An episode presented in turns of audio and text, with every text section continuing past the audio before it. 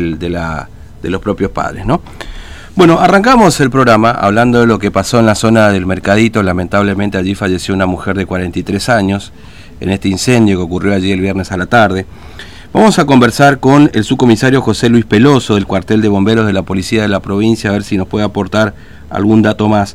Eh, subcomisario Peloso, ¿cómo le va? Buen día, Fernando lo saluda, ¿cómo está usted?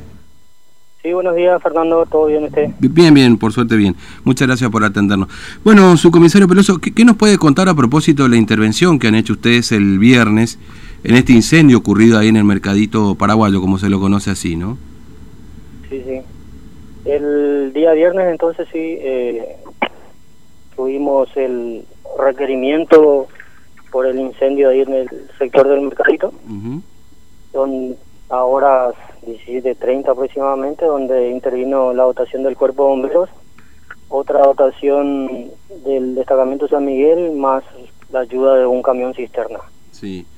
Este, eh, sí. No, le preguntaba, eh, ahí se pudo, bueno, por supuesto después del trabajo y de control que llevó, ¿cuánto tiempo les llevó controlar todo? ¿Era muy muy intenso el fuego en ese momento, Peloso?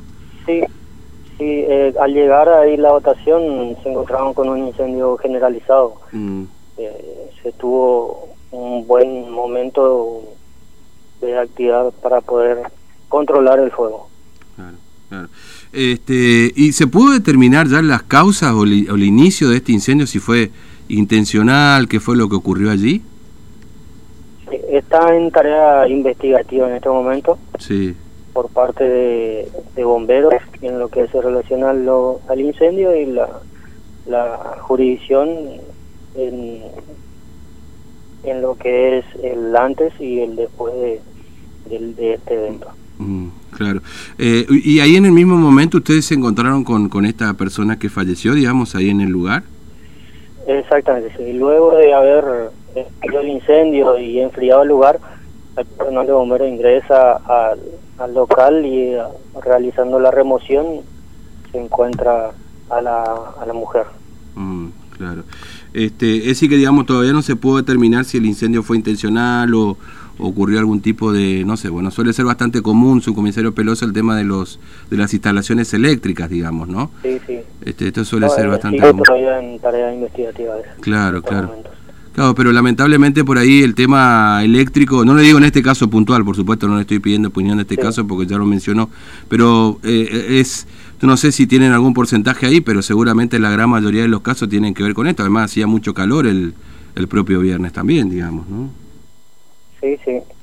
Mm. También puede tener relación con lo que es una instalación eléctrica. Mm. Pero es tarea Claro, se está investigando, ¿no? Claramente, lo entiendo perfectamente. Bueno, ¿hay, hay, alguna versión ahí o algunos comerciantes aseguran que cuando llega el primer camión no tenía agua? ¿Esto esto ocurre a veces, eh, que por digamos por eso se requiere una, un camión cisterna de apoyo, digamos, o, o, qué pudo haber ocurrido ahí, su comisario Peloso? Eh, con eso, con ese comentario nosotros eh, tenemos un protocolo de intervención mm. en hechos de, de, esta, esta magnitud donde eh, la autobomba que acude en primera instancia, sí. al llegar al lugar en forma simultánea, sale un camión cisterna con una capacidad de 10.000 litros de agua. Claro. Es imposible que la autobomba quede sin agua.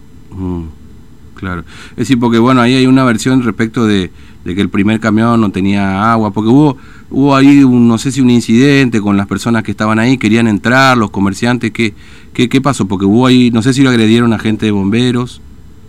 Con relación al, agua, eh, mm. puede ser la gente común, la gente común que, que ve estas situaciones, mm. al ver otra autobomba o dos o tres autobombas, eh, lo primero que se le cruza por la cabeza seguramente es que la primera autobomba se quedó sin agua. Claro. Eso es lo que suele ocurrir, pero nosotros con nuestro protocolo de intervención mm, tenemos el agua disponible. Claro, con, un camión de apoyo, digamos, que ustedes van a... entiendo. y, necesitamos apoyo, se le llama el destacamento de San Miguel. Claro. Tenemos una autobomba ahí, tenemos dos autobombas más acá en, en el cuartel central, así que mm.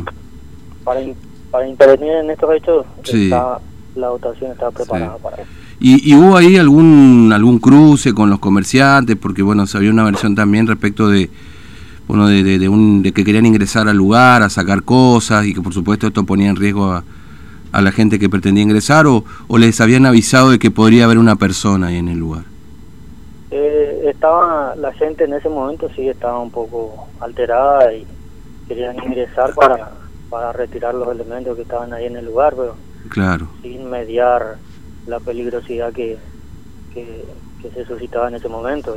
Claro, y el nerviosismo de la gente ocasionó que haya ese tipo de altercado.